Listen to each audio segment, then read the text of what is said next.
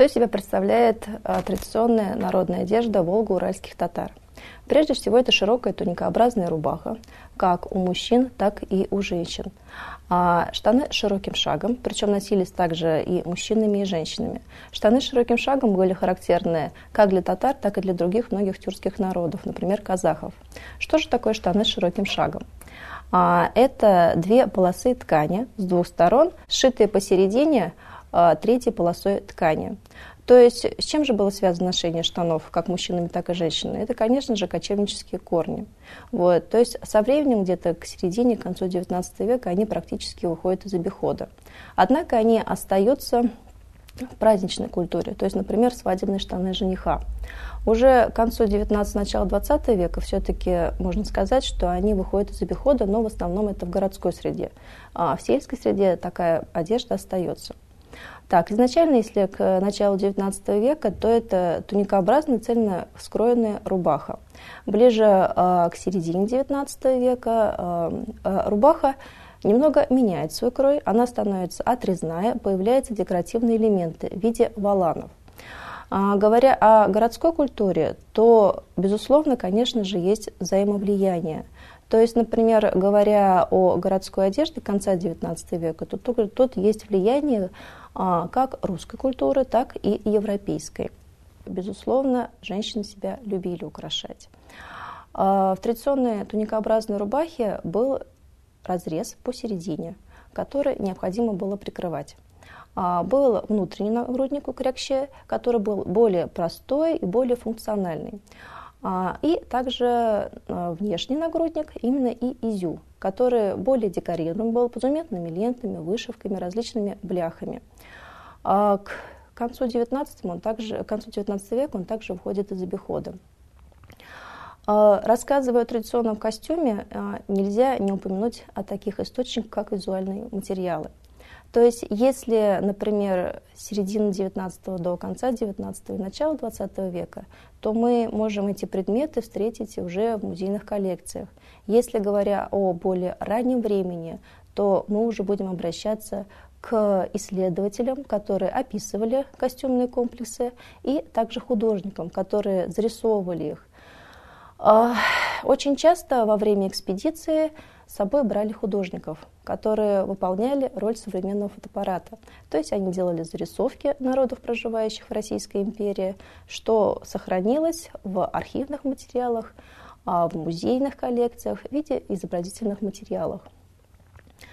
А, говоря о традиционном костюме волго-уральских татар, необходимо понимать, что татары жили не в вакууме, они взаимодействовали с другими народами, то есть были какие-то влияния как финно-угорских народов, проживающих рядом, э, славянских народов и также среднеазиатских, с которыми активно велась торговля. А, так, например, рассказывая о Чапане или Джиляне – необходимо понимать, что а, подобная халатообразная одежда была характерна для других э, среднеазиатских народов. Так, например, еще Воробьев писал в своем труде о том, что Джилян был скорее не характерен для татар, он был заимствован и привезен. А, одна из женщин в его книге пишет, что подобная халатообразная одежда была не характерна и встречалась только уму. Но со временем она вошла в обиход.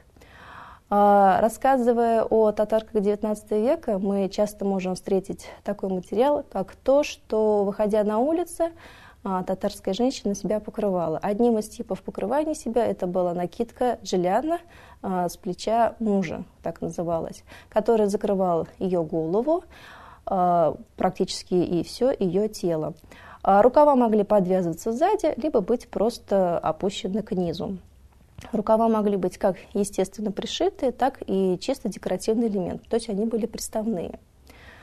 А рассказывая о традиционной одежде, необходимо упомянуть, что одежда имела полувозрастные различия. То есть, например, то, что носила девочка, девушка еще не выйти замуж, могло отличаться от того, что носила женщина, которая уже была в замужестве и имела детей. Например, э, рассказывая о таком головном уборе, как колфак, который сохранился и до наших, э, до наших дней, необходимо заметить, что колфак – это нижний головной убор, который носился дома. Изначально он имел функцию волосника, то есть головной убор, который закрывал волосы полностью. И уже со временем он трансформировался в маленький декоративный убор, который имел чисто декоративную функцию. А, изначально а, колфак был э, трикотажный, тканевый, а, достигал до 50-70 сантиметров длиной. Его украшали как по периметру самой лопасти колфака, которая опускалась на спину девушки, женщины, так и по очелью. А со временем колфак начал уменьшаться. А, то есть уже к концу 19 начала 20 века он мог достигать ну, высотой не более 10-12 сантиметров. Это уже был чисто декоративный элемент. Однако, выходя на улицу, девушка не выходила в одном колфаке. Даже будучи незамужней девушкой, все равно закрывали волосы.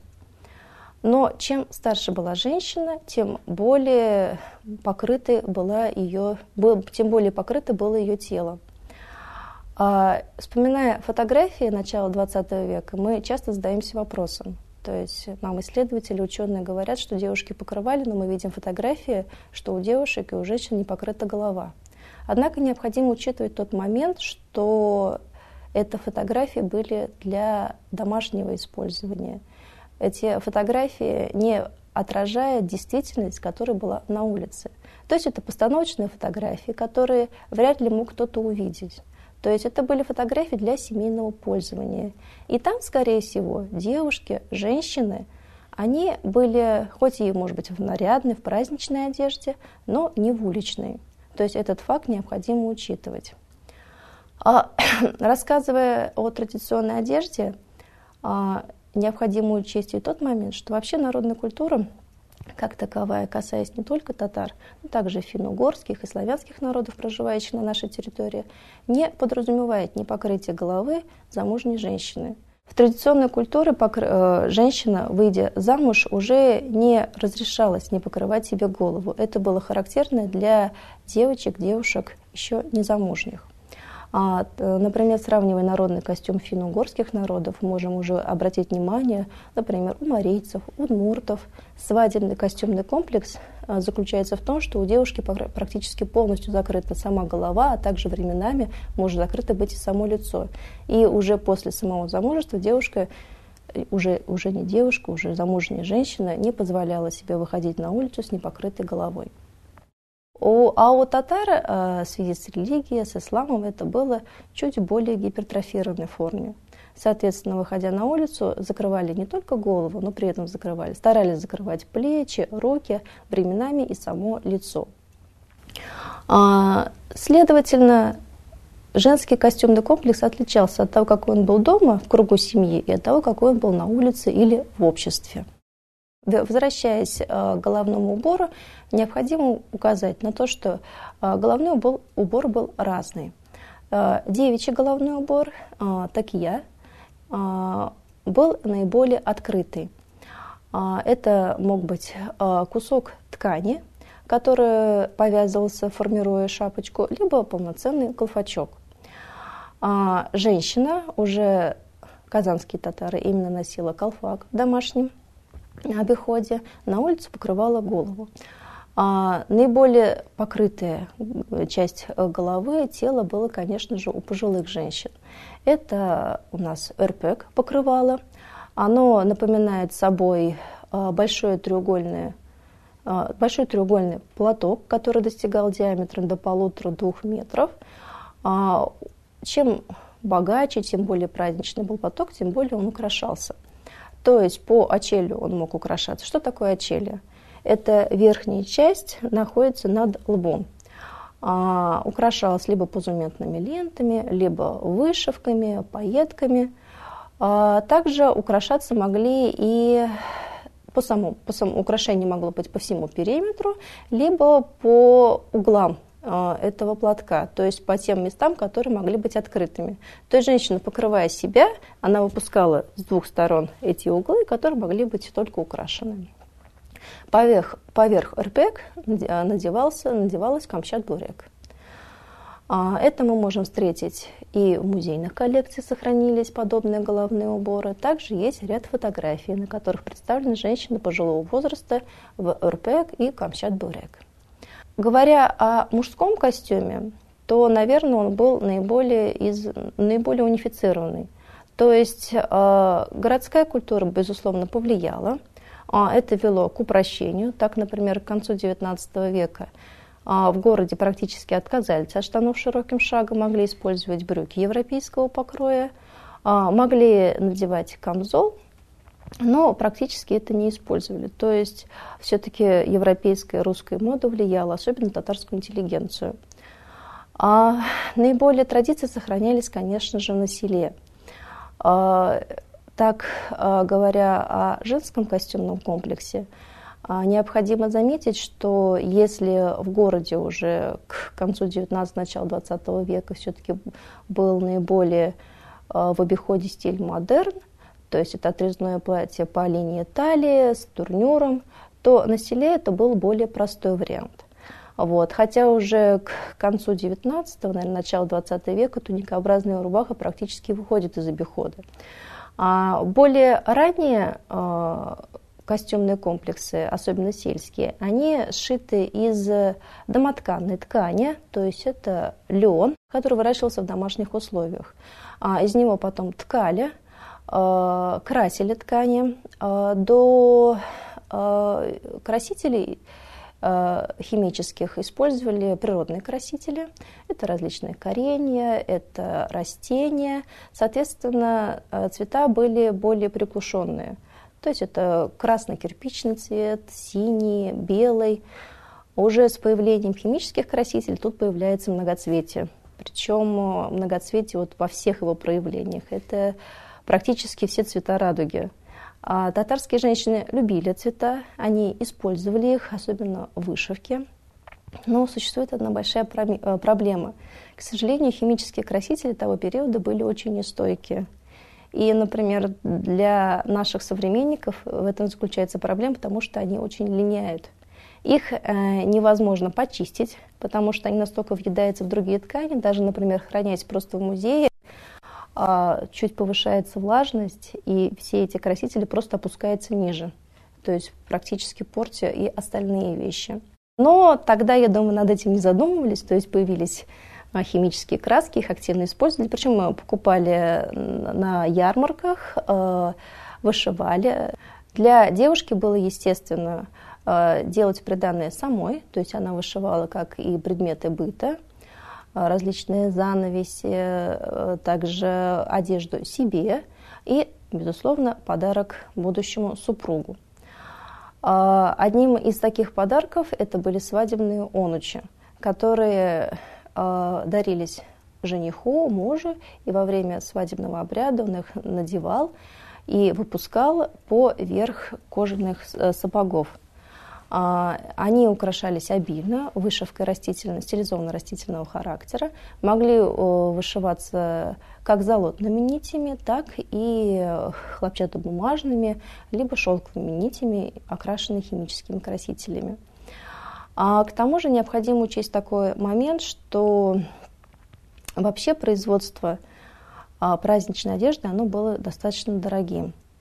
Ряд исследователей замечало, что для того, чтобы одеть свою супругу, а, татарами тратил достаточно большое количество денег. Например, тот же самый колфак, который украшался жемчужной вышивкой, пайетками, различными камнями, а, камзол, рубаха, платье. Все это активно украшалось. Причем покупались дорогие шелковые ткани. А, носились они долго, то есть это было одно-два платья, которые носилось не один год. А та же самая кожаная обувь с кожаной мозаикой, это, были тоже, было тоже достаточно дорогое удовольствие. А, украшения различные, это серьги, а, перевязи, а, также накосные украшения. Все это в основном делалось серебра, украшалось различными камнями. А, серебро могло быть как естественного цвета, так и покрашено сверху золотом. То есть оно было золотистого цвета, но основа была серебряная. А, таким образом, необходимо заметить, что традиционный татарский костюм – это все-таки богатый костюм. А, конечно же, в повседневной жизни, особенно на селе, это были более простые ткани. А, ткани могли быть как и природные, то есть э, сшитые и изготовленные на собственном домашнем производстве на станке, так и покупные. То есть появление хлопчатобумажной ткани ее также стали активно использовать в обиходе. А, любили а, к концу, к середине XIX века, к концу XIX века, все-таки говоря о традиционной одежде, это одежда цветная. То есть даже э, одежда домашняя, туникообразные рубахи, они были цветные. Домоткань, она ткалась из неокрашенного льна, а впоследствии они окрашивались. Качество было а, как простое, так и бранное, которое характерно не только для татар, но также финно-угорских и славянских народов, так и закладное. Закладное качество – это, конечно же, все-таки качество, характерное для тюркских народов. А, закладное качество активно использовалось в изготовлении полотенец, которые были как для домашнего обихода, так и для а, подарка будущему мужу. А, цвета могли быть разные.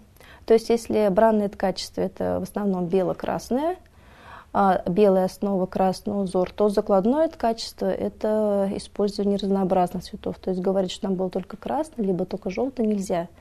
А закладной узор мог быть практически любого цвета, который был доступен хозяйке.